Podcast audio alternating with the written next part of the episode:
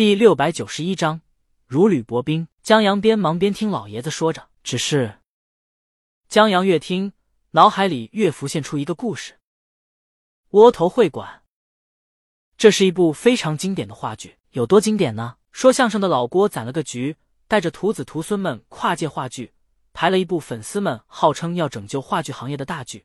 这部话剧就叫《窝头会馆》。当然，江阳记忆中的《窝头会馆》是人艺版的。他在干杯网上偶然翻出来的，津津有味的看过一遍。后来，他听说老郭翻牌这部话剧，就又去温故而知新了一遍人一版。现在洪老爷子说的弥勒佛斗蛐蛐儿啊，话剧里有相似桥段，勾起了江阳的回忆。这部话剧大概是说，在解放前京都胡同里有一院子，名叫窝头会馆，里面住了四个家庭：一个卖卤煮的，一个卖狗皮膏药的，一个是房东院大头。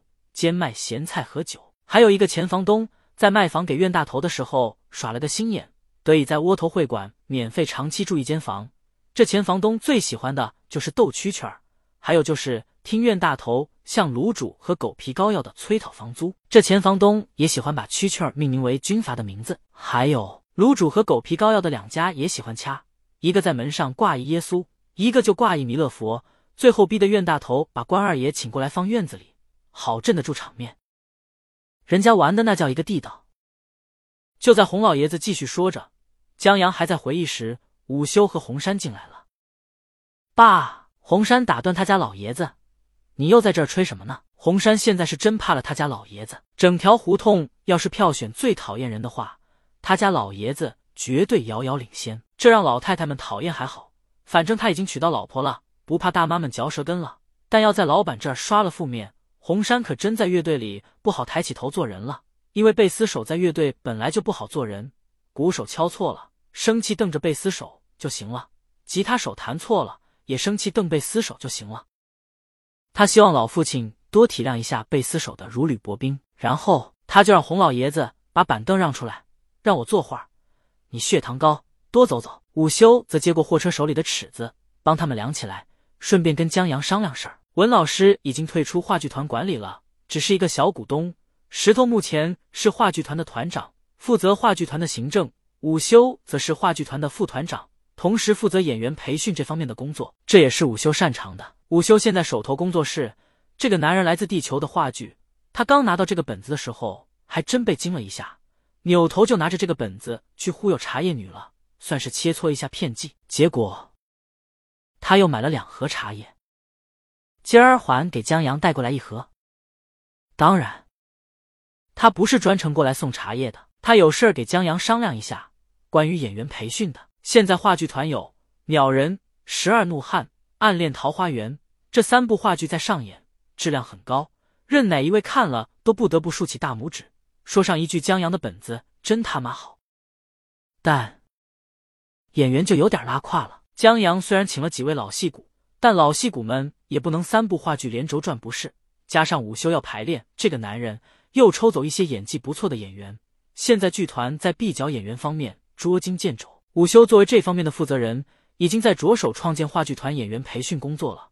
但这工作也不是一蹴而就的，何况午休以前只是导演，对这方面也不太擅长，他有点犯愁。就在这时，午休想到了他的老东家金逸。金逸作为顶级的话剧艺术殿堂，人才济济。有成熟的人才培训体系，关键他们有开办表演学员培训班，招收社会上有一定经验的专业艺术人才进行培训。虽然这个培训班主要是为精益选拔人才的，但午休觉得这里面未尝没有合作的可能。要不说午休称职呢，他真去找了自己以前的老领导。老领导本来不答应的，架不住午休是个老精艺人了，跟老领导都是一个大院的，在他厚脸皮的软磨硬泡下，老领导松口了，说不是没有合作的可能。但合作的双方互惠互利，金逸作为事业单位不稀罕培训费什么的，他们稀罕的江阳的本子，这也是江阳他们话剧团唯一拿得出手的东西了。好本子不易得，江阳话剧团一下子冒出来经典的经得住考验的本子，老领导还是很稀罕的。就不提十二怒汉和暗恋的本子了，鸟人的本子，老领导都稀罕的不得了。现在京都正提倡好戏看京都呢，金逸也整了一部京味儿十足的话剧。结果让鸟人把风头给盖过去了。